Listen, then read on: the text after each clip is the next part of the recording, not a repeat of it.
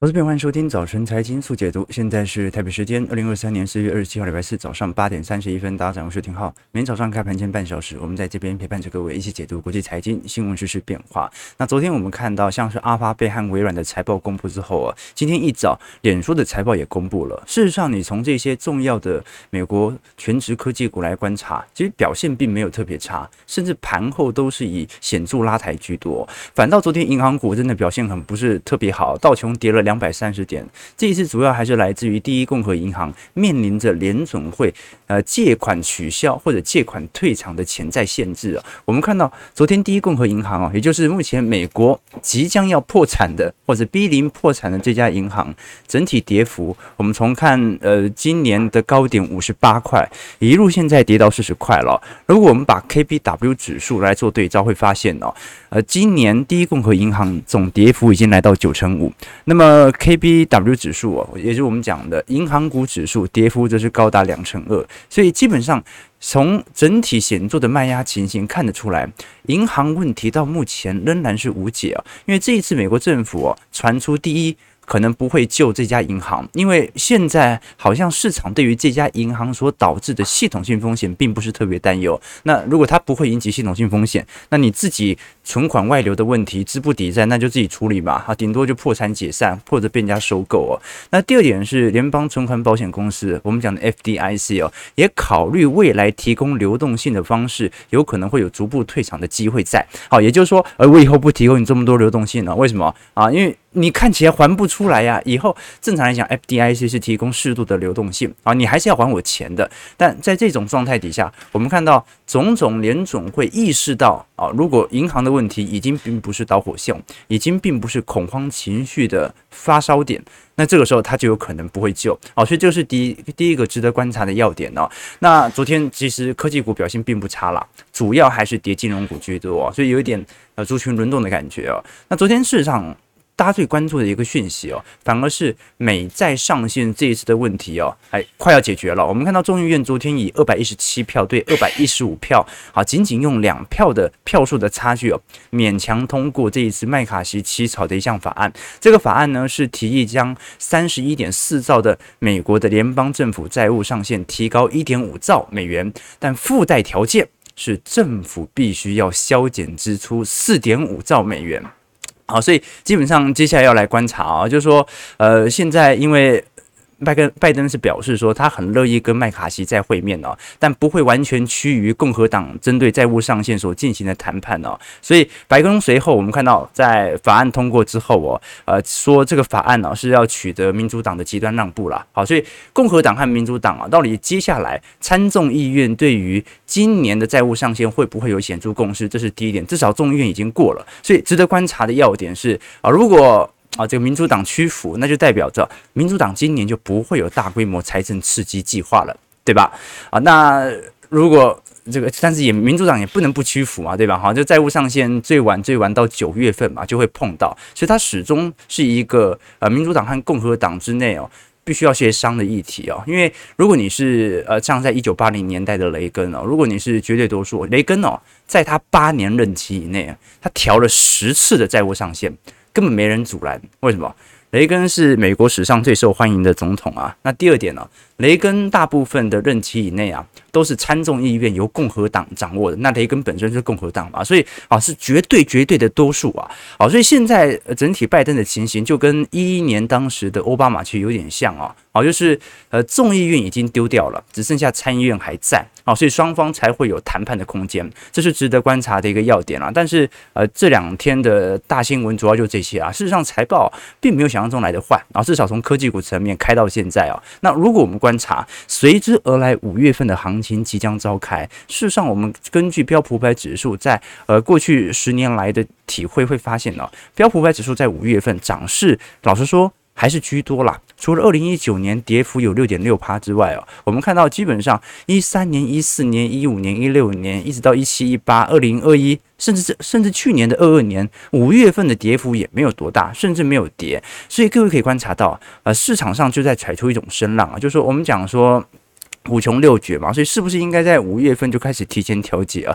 但市场上在考虑是不是要在六月份才要调节啊？这是第一个要点啊，就是说这一波很明显啊，市场上有比较显著的回调，但顶多也就是一个涨高的回调。那到底趋势会为何？事实上，我觉得了，短期这种股价的波动啊，它只是反映优于预期或者低于预期的状态。市场上其实对于这一次的升息利率政策，老实说有一点 pricing，有有有点定调，就大家都知道还会再升一码嘛，然后大家也大概知道。啊，鲍尔到时候就会说，啊，这升息完最后一码之后呢，我们还是会再看看啊，根据当下的情势来决定，但是目前没有再调升的打算，啊，大概就是这一类的谈话嘛。所以趋势的变化很多时候是模糊不清的啦，短期的上涨随之而来的可能是激烈的下跌，所以这个是我们冷静的观察整体趋势，观察整体景气的方向和周期哦，再来进行操作才是正确的态度。我们一直跟投资朋友分享，这分析可以天天做啊，但操作不能天天做啊，分析是让你更好。的了解当前的市场基期、周期和局势，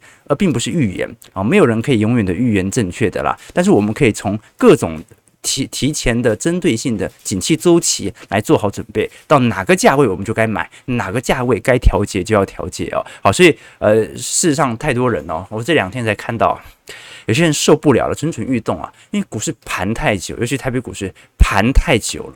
好不容易感觉有一个方向，很多人就急着想要进入到市场当中哦，好像手上没有交易单哦，就会丧失赚钱的机会哦。这就好像赌徒手上只要有钱哦，他就会迫不及待把把下注的心理是一样的。那在市场上生存呢，老实说了，投资有百分之九十的时间呢，都是在睡觉，都是在观望。那么像科斯托兰尼讲的，这个买股票要浪漫的想象力，卖股票要理性和现实。那中间呢，中间要学会睡觉嘛。啊，所以这个时间点呢，其实才是乖离刚刚开始下调的时间点了。啊，就算你是急着想要布件哦，都不用急着。我们说啊，只要感觉有下跌，就一定要赶快买入，对吧？我们讲说这个时间点就是大家先观察一下整个周期的现象符不符合于你中长期的周期的建仓位阶啊。这眼睛可以乱看啊，但是手不要乱下单啊。眼睛乱看呢，呃，是风流。啊，手乱摸是下流，所以我们一起当个风流的投资者。好，再观察一下，你就会发现，事实上，你按照的周期角度而言啊，它是第一波的均值回调。这一波均值回调，它会调到什么幅度不确定，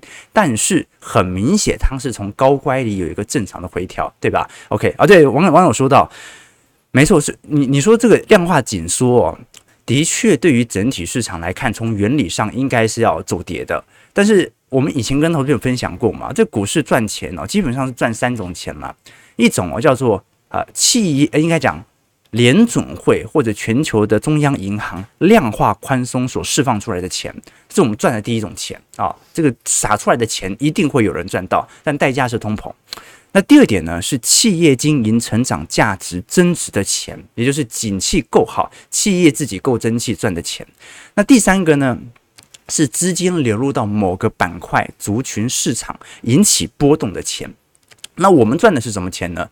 现在这个阶段，你肯定不能赚到量化宽松的钱，因为现在在量化紧缩啊。但是在量化紧缩的同时，你会发现哦，整个景气的谷底在美国二三季即将看到，台湾已经看到。所以基本上我们现在赚的是什么钱呢？第一个赚的是接下来企业经营成长的钱。第二个，我们在等待有一天资金重新流入到市场的钱，赚的现在是赚这两种钱嘛？那当然了，有没有可能还没赚这两种钱啊？经济就不行崩盘了，然后又量化宽松，有可能有机会。但重点是进入到这种呃二零二三年下半年或者二零二四年呢，你要再赚到量化宽松的几率是不是特别高的？第一个，通膨在高点；第二，劳动力就业市场太强劲了，这是我们过去一直跟投资朋友提到的啦。OK，好，那不管怎么说啦，我们可以观察到，面对银行的危机，到目前为止，其实美国的消费者支出啊，也没有到特别离谱。昨天我们稍微看了一下，信用卡贷款的违约率是有一点上升，但是消费者支出也没有表现如此差劲啊。我们可以观察到，花旗现在预估全美大概仍然有一兆美元左右的过剩的储蓄哦，但同时间，呃，拖欠率和余额在上高了，诶，在走高，但是没有创高。那就姑且上做多一点观察。但是我们可以观察到，个人储蓄率哦，现在仍然在一个低水位水平来震荡哦。二零二一年当时全美的储蓄率有大概还有十三点四个 percent，如今我们看到今年的二月份到三月份呢，已经下滑到四点六趴了。虽然最近有一点上弯，但是差不多就保持在这样的区间，就代表着市场上美国的消费并没有进入到极度紧缩，就是大家顶多就是通膨好高，物价好贵。啊，买的好痛苦，但是大家没有像零八年啊，虽然我已经不买了，我已经没有工作了啊，市场上完全通货紧缩啊，很多中产进入到赤贫，所以消费就瞬间没了。目前没有，目前大家的个人储蓄率哦，仍然并不是特别高。好，所以这是第一个值得观察的要点哦。那第二个值得观察的要点呢，是我们可以观察到市场上。老实说，资本家们哦也没有受到这次冲击太多啊，就是说我们都很清楚，整个二二年是一个熊市啊，所以照来讲哦，这个穷人没差啊，因为呃。穷人本来就没资产嘛，所以他不会受到贫富差距的冲击啊，他也不会受到啊市场市值的递减了。真正受到影响的应该是中产和资产阶级。可是你看到联准会最近所公布的数据哦，我们看到收入最高的一个 percent 的人所持有的财富啊，居然又攀升了，从新冠疫情爆发时的二十九点七趴上升到现在在二二年中期来到的三十一点九趴。那预估二三年还会再创高啊，这就说明通膨越高。那市值现在在二二年的熊市当中啊，并没有大幅的影响到这些有钱人的资产。为什么？因为中产阶级的购买力下滑力度来得更快。好，所以有钱人真的是没有受到特别显著的影响啦。那不管怎么说啦，我们可以观察到美国的就业情况、美国的经济情况、美国的股市情况，全部都进入到一种不温不火、大家半信半疑的这种态势、这种情况，那就显得市场上。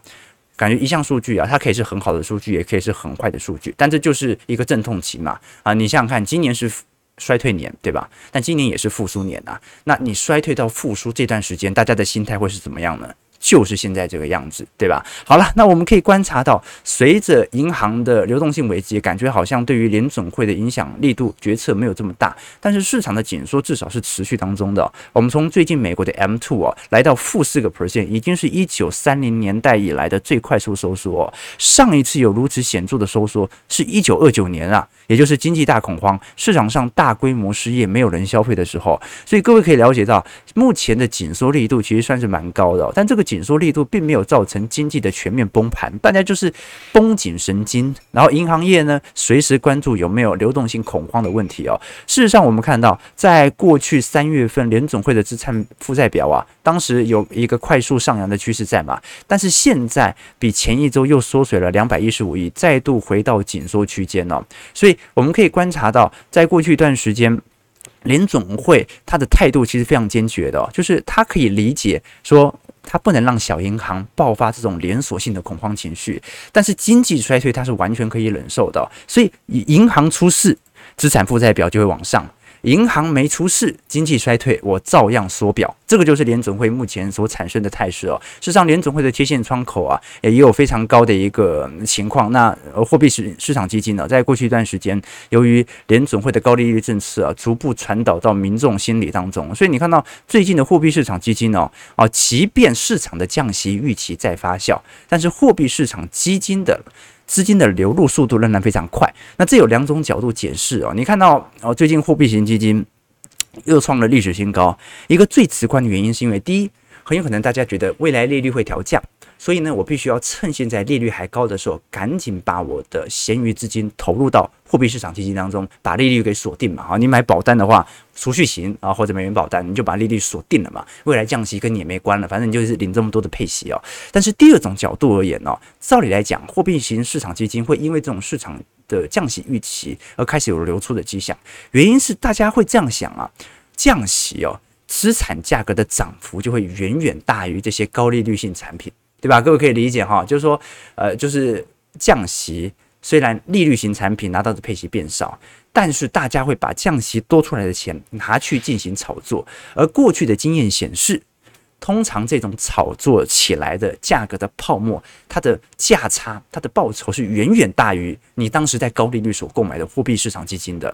好，所以照来讲啊，这两个应该是一个僵持的现象。但到目前为止啊，就算市场认为下半年会降息两码到三码。但是货币市场基金的资金是仍然不断在流入当中的。那联总会有没有可能如野村非常意外的把整条升息时间线延到六月呢？这个要来观察。最近我们看到美国公布相关的啊零售呃这个零售销售数据或者房屋负担指数啊，已经开始筑底上弯了啊，所以这个是值得观察的第一个要点，那就是经济指标没那么坏了。联总会为了打击通膨，是否要持续拉长它的升息空间呢？这个是值得观察的。那有些人说，那有没有可能今年按照这种态势啊，呃，经济指标居然开始好转了，前瞻指标好转，会不会不进入衰退呢？我们按照过去的几个指标，老实说了，今年难免哦，进入到轻度衰退的几率其实还算是蛮高的啦。但是我们可以观察到，如果真的避免了衰退，那联总会未来啊，要，在呃采取预防性降息，然后又避免了经济衰退的周期当中，你会发现哦，标普五百指数在未来的三个月、六个月、十二个月之后都会走高。简单来讲，就是如果今年啊，真的通膨下行力度符合预期，然后经济又没有崩溃，那联总会又。之后，在通膨下行快要达标之后，他又做了一些预防性降息，比如说在二四年初或者二十年中旬。那这个时候，美国股市反而会有不错亮丽的表现哦。最好的一次是我们看到在一九九七年那一次哦，啊，应应该讲一九九八年七月份，当时俄罗斯债务危机爆发之后啊，因为九七年是亚洲金融危机嘛，九八年是俄罗斯债务危机哦。我们看到当时股市在未来一年内涨幅高达两成六啊，好，所以你基本上最后整体股票市场啊，它仍然是取决于景气的未接，这个是值得大家来多做些留意的。那这个景气未接为什么总是有人说今年成可能真的是不着陆，或者就是轻度衰退，或者有机会软着陆呢？那原因还是一样嘛。好，就说目前的美国的就业结构啊，已经导致了今年百分之百不会有大规模失业的情况发生，不会有大规模失业的情况发生，就不会有市场上的消费高速紧缩的现象，所以通膨下行速度就没这么快，但是呢，经济也不会进入到大幅衰退，这个就是市场的预估嘛。我们看到三月份的就业增幅，非农还是有二十三点六万人，失业率是有三点五趴而已啊。我们看到目前的美国劳动供给减掉需求。啊，就是 supply 减掉 demand 啊，还有大概有五百万人左右啊，好，这五百万份工作是找不到人来做的。美国职位空缺数除以失业人口，我们看到现在在一点七到一点八倍嘛，好，这一个人还是有一点七份工作可以选择。在这种状态底下，各位就可以了解到为什么就是有一股一群人这么有底气的认为啊，今年不会进入衰退，而不是我，不是我，我没有那么敢打保打保证啊。但是我认为今年不会进入到重度衰退啊，这个是我始终相信的。我也不认为啊会有这种。大规模的系统性风险，甚至有系统性风险，那你联总会的态度很明显吧？你只要有银行端什么有问题，联总会那个动作之快啊！会像三月一样快。好，那我们可以看一下美国股市昨天的表现啊，一样啊，是属于这一次 FDIC 可能退场的问题啊。道琼下跌二百二十八点，零点六八 percent，在三万三千三百零一点。标普下跌十五点，零点三八 percent，在四千零五十五点。纳指上涨五十五点呢，零点四七 percent，在一万一千八百五十四点。费半这一波尝试的第一波主止止稳。费半上涨十六点零点五七 percent，加两千九百二十二点哦。那事实上，股票市场我还是觉得现在是一个随机波动的状态啦。最近我才看了一本书哦，是我一个好朋友推荐我看的，忘记他是讲什么篮球经济学哦，还讲哪一本我我也忘记了，他就给我看了一段哦，就是你我们都知道打篮球，你看最近林书豪不是有一场嘛，啊一一场拿了五十分呐。好，那这个拿了五十分呢，他绝对不只是球技的问题，他必必须要搭配着他的队友非常乐意的传球给他，对不对？那这个就有一个问题了，就是讨论到一个篮球学上常常出现的一个现象，叫做 hot hand effect。叫做热手或者我们讲的手热现象啊，就是说一个球员呐、感觉好像突然间有神助，感觉连续投中好几个好球啊，然后大家呢就开始哎，你就往那个地方传，往那个地方传，传给他，传给他。你像美国这种呃 NBA 啊，有很多球员啊，就是啊那个可能是明星球员，那你会发现发现到那一局可以拿个三十分、四十分、五十分，甚至到六十分啊，那大家就开始研究这个手热。啊，这个热手现象啊，到底能不能确切的提供呃球队的成绩，对于商业上的好处啊？后来呃，当时他们作为研究者嘛，就跟那个魔球一样，布莱特彼特演的演这个演的那个魔球一样，就很多篮球员的背后的这些分析师啊，他就开始花了大量的精力去计算和收集比赛的数据和投篮的数据哦，然后用各种回测来反反复计算，后来发现哦。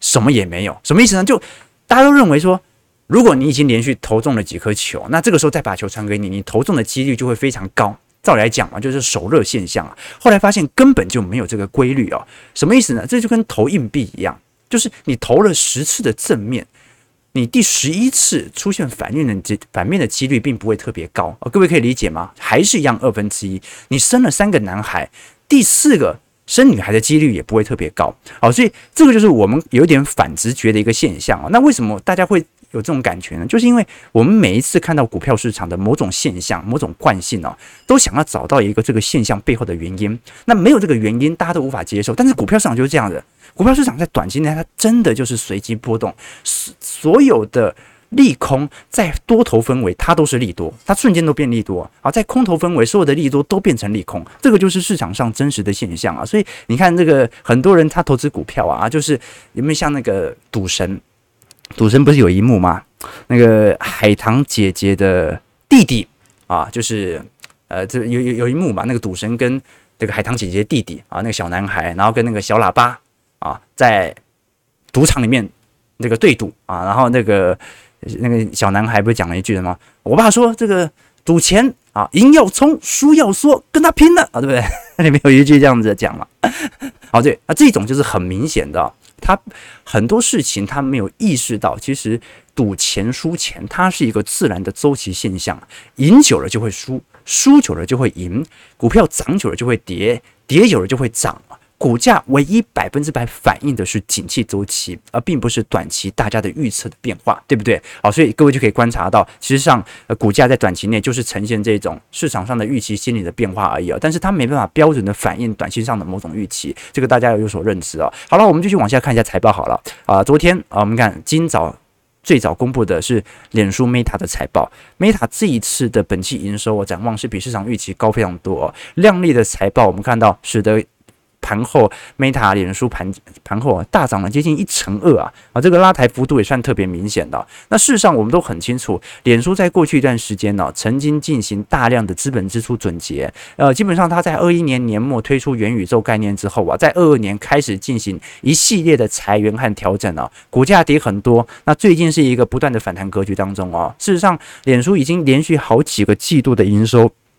在一个下行区间了，那这一波是真的有开始好转的迹象哦，所以观众朋友，这个脸书的营收还有它的获利开始转好啊，并不是因为它的广告业务收入有什么大幅度的变化，其实脸书的广告营收啊，过去几个季度其实就已经惨不忍睹了，这个大家以这个有目共睹哦，在。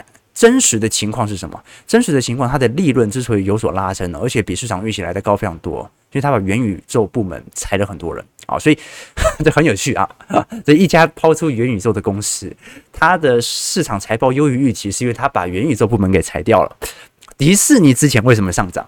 因为迪士尼在二一年也大幅的推入元宇宙，后来他把元宇宙的啊行政部门啊，然后裁的差不多了，哎，股价也开始做拉抬了啊，这是 一个要点哦。再来是看的是微软的部分啊，我们今天时间有限了，我们只能稍微梳理一下啊微软的部分。我们看到在最近价格又非常显著的攀升啊，这一次虽然我们看到 Bing、Windows 和 Surface、Xbox 的营收呃衰退了接近九个 percent 啊，但是到目前为止，我们看到商业预定的商业服务当中成长了十一个 percent，比市场。预期的七个 percent 高非常多，所以基本上你看到，当经济现在介于这种即将进入到衰退期的区间，但是它基本上。我们看到整体营收成长率再度开始进行上行轨道啊，这个是值得观察的要点。这说明其实它的整体获利动能算是表现不错的啊。微软最近的股价又有非常显著的弹升效果，而且这一波是放大量能，跟美国股市不太一样。美国股市有点量缩嘛，哦，这两波我们看到，因为价格大幅波动嘛，量能有开始放大的趋势在。那 Google 更是一样啊，Google 这一次财报的主旋律一样啊，它的整体。呃，营收增长率哦，也开始回到上行轨道哦。那为什么能够回到上行轨道呢？为什么它利润率也开始回升呢？啊，因为它也在进行呃资本支出的总结啦。我们都很清楚，Google 第一季大裁员呐，而且是全球就莫名其妙就收到很多的啊这个辞退信哦。那裁员的费用高达二十亿元元以上哦。那包括五点六亿在办公室上缩减的额外支出哦。那这一次搜寻业务大家比较关注的主要营收来源哦，小幅成长了一点八七 percent 哦。YouTube 小幅衰退了。了二点五六 percent 啊。不过 YouTube 其实这几年就本来就有一点饱和的状态了。更令人惊讶的是 Google Cloud，也就是云端的部分哦，年成长两成八。这个 讲来不好意思哦，就是其实以前我很多的资料云端呐、啊，都是存在我大学的云端上啊。我我大学啊，当时也有开 Google 云端嘛，啊，无上限，无上限哦。那个时候就丢了一堆资料啊，啊，结果今年收到信啊，Google 啊要开始啊，针对这些全球各地的大学进行我们讲的这个容量的筛检啊，所以搞得啊，大家开始移资料，对不对？结果。也正是由于这个原因，开始进行大量收费了嘛？啊，这个养套杀。今年 Google Cloud 正式达成损益两平，它开始要赚钱了好！所以这个啊，就使用者付费了。我们看到有趣的迹象。好，八点五十七分哦。我们今天其实想要跟投资朋友继续往下聊的，但时间有点不太够。其实是巴菲特的问题啊。为什么这么说？因为我们都很清楚嘛。最近大家都有听到风声嘛。巴菲特其实一直在针对啊日本市场不断的进行资本投入哦。那我们过去跟投资朋友提过，因为他投入对象都是日本的全资股了好，像三菱、三井啊、伊藤忠、丸红、住有啊，都是这些呃房地产龙头、金融集团等等啊。那我们过去跟投资朋友提过，巴菲特本轮的操作，它更像是一种套利行为。因为巴菲特发行了大量的日元债券啊，然后用这些超低利率的债券啊，拿去买高回报的日本的五大商社的股票，那你躺着就套利嘛。呃，日本的债券现在接近零利率啊，甚至要负利率啊，嗯，所以你买债券你不用付利息，那你买个有四趴五趴值利率的商社的股票，中间的利差你直接赚走，对吧？你唯一的风险是汇率风险，因为你你还是要买拿美元去买债券，日元的债券嘛，唯一的风险是汇率风险啊，那那。你只要汇率风险剔除啊，你就是稳稳的套利嘛，对不对？不过这一般人很难做到。我们过去跟投资朋友讲过，你没那么多闲余的资金。第二点，日币对于一般人来讲风险很大啊。你看到呃，过去几年很多人在日本买了一户建嘛，啊，买了很多房子啊，哎，结果价差有没有赚到？东京房价真的有涨。哎，结果汇差赔掉了，哎，这个日币贬了三成啊，对不对啊？那涨房价涨两成，那一样没有用嘛。OK，所以这是第二个观察要点哦。第二个观察要点是，日本股市到目前为止，我们看到日本散户在最近针对一档 ETF 的购买量是大幅提升的哦。啊，这一档 ETF 叫 Next Fund 日经二二五两倍反向 ETF 哦，这个在外流通股数创了历史新高啊。这说明什么事情呢？这说明。日本股市在过去几年的保持如此强劲的宽松力度啊，的确造成日本的基期大幅推高。但是有很多人认为，日本股市目前仍然处于一个高度泡沫的区间，它是宽松宽起来的啊。那么未来，呃，整体日本央行的宽松力度也不太可能像过去两年宽松这么强烈，顶多就是维持。所以日币如果未来，我们要很清楚哦，通常台币走升，台股会涨；但是日币走升，日股会跌哦。这是日本股市的惯性哦。日本股市它反映的是货币政策的大小，并不是反映货币的强势哦。啊，所以如果之后日币开始走升，那么日股就必须有所回调。所以巴菲特现在在做的跟。日本散户现在在做在做的是一个明显的反向对做，那很有趣啊。如果我们观察现在巴菲特旗下的现金水位哦，基本上开始高速的上行了。我们看到在当时二一年到二二年，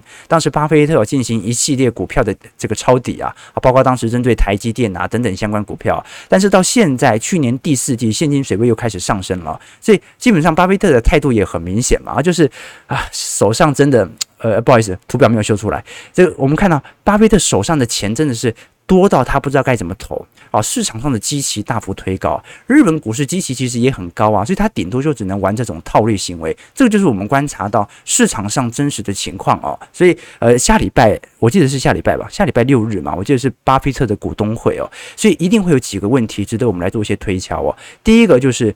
啊，对于现在通膨的问题、联总会加息以及银行的问题，巴菲特之前特别提到说，他认为美国中小型银行还会破产啊，但是存户不用担心钱的问题了。那第二点呢，是巴菲特如此加大针对日本的投资，他到底目的是什么呢？啊，因为早说了，这些日本的五大商社，它也不是这多创新的企业嘛，那差不多就是全球的石油啊、天然气啊、矿业啊、房地产啊，那就就好像你到台湾买国泰金、富邦金这种感觉，那意义在哪里呢？他为什么一定要买呢？是不是单纯只是为了做套利哦？再来就是啊，他把台积电调节的问题，这个大家都已经知道了嘛啊，他认为是啊，可能有地缘政治风险的问题，他也说这是他本人的操作，但更像是感觉他在帮啊他的接班人。收这个摊子，就是找一个理由让大家知道为什么他要卖而已哦。所以接下来值得观察了哦，就是说呃，一呃，巴菲特下礼拜的股东会哦，他会针对很多的议题来发表谈话。好，那因为巴菲特离，因巴菲特已经算半退休了啦，所以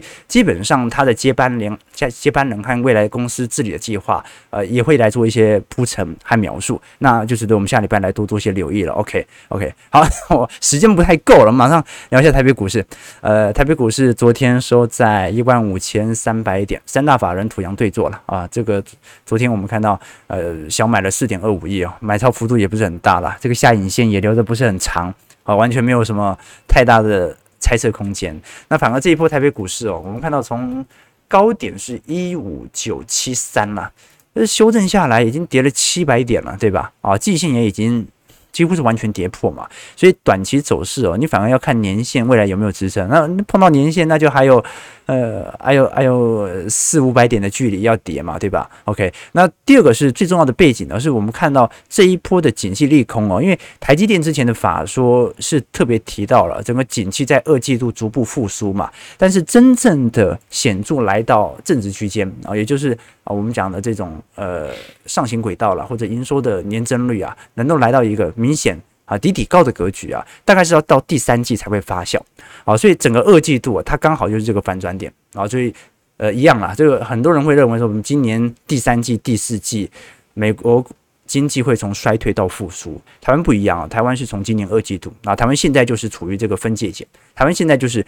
现在感觉还在衰退，但是这个季度我们就会看到复苏。好，那有可能是五月，有可能是六月，这个还要再多做一些留意和观察。那外资的态度刚才提到嘛，也很明显嘛，它卖超幅度也不是特别大。台币呢，昨天贬到三十点七了，这是一个月的新低，但是也没有突破当时在三月中旬当时的接近三十一块的水位了。那基本上整体市场概况差不多就。唉，也就盘在这边吧。小台现在还保持在一个偏多的氛围，不过这要多花一点时间留意了。事实上，我们昨天从联电的法说 Q1 毛利率啊，已经荡到三十五点五趴，这个已经是连续七个季度的低点了。产能利用率啊，这第二季它预估是有所攀升的啊，但攀升幅度很小了，那可能就一趴两趴而已哦。这那个拉抬幅度不是特别显著哦。事实上，今年第一季的表现，联电的每股盈余啊，只剩下一点三块了，这远远低于去年第四。季的一点五块，还有去年一季度同期的一点六块啊，所以联电的整个下行区间其实已经非常明显了。那值得大家来留意啊，就说这一波，呃，台积电复苏哦，联电不一定复苏哦。台积电没复苏啊，这联电一定摔得很惨，对吧？好，这成熟制程叠加压力很大。好，我们看一下投资朋友几个提问啊。台北股市下跌七点，今天又量缩了一千七百亿预估量能，收在一万五千三百六十六点呢。啊，从高位也这样跌下来蛮多的。加权指数投资者了，然后就。超整个大盘，其实我认为感觉不是特别大了哈，就是感觉这在一个正常波动区间哦，然后但中小型股贵买投资者应该压力就蛮大的，对吧？好了，感谢各位今天参与。八爷爷钱太多可以捐我一点吗？OK，呃，他其实从零八年以来市场机器不断推高以后啊，他就没什么投入空间。你看二零二零年，我们刚才看图表嘛，大家来观察二零二零年，你觉得他有买股票吗？我认真观察一下，二零二零年他根本没买啊，啊，他大概买。买零头吧，大概就身上有好几千万，然后花了二十块买个面包，这种感觉哦，就是二零二零年当当时跌太快，他根本就来不及买。OK，所以他好不容易在二二年的下行区间，当时点位还比二零二零年高嘛，好不容易开始抄底了，没抄多久，十月份的反弹又开始了，搞得他也把台积电卖掉了，也不知道买什么。现金水位不断堆高的结果，它某种程度会稀释掉这家公司的投资利益嘛，啊，就资金效益率嘛。你说你的本金那么多，现金持有这么多，你的总资产可能连最后连指数型投资的投资者都无法超越它的绩效，对吧？那用什么方式呢？实施扩张股。好，所以你看波克夏为什么那么爱实施库藏股啊？不知道买什么股票，买自己股票，把自己家股票继续推高嘛。好，所以我们才说，其实波克夏真实绩效可能没有想象中这么亮丽。在这几年，之所以亮丽，是我们通常把波克夏的绩效啊，啊，或者说波克夏这家公司的投资绩效，把它解释成波克夏的股价绩效。但它这股价有掺水成分，它有库藏股的实施在啊，好，对不对？啊，所以我们不能拿 ETF 的绩效拿来跟波克夏股价来做对照，这个不准。第一个，波克夏股价有人为炒作的氛围在；第二，它在实施库藏股啊。OK，所以这个投资朋友要做一些注意和留意了。好了，早上九点零六分，感谢各位今天参与。如果喜欢我们节目，记得帮我们订阅、按赞、加分享。我们明天早上八点半，早晨财经速解读再相见。祝各位投资朋友开门顺利，操盘愉快。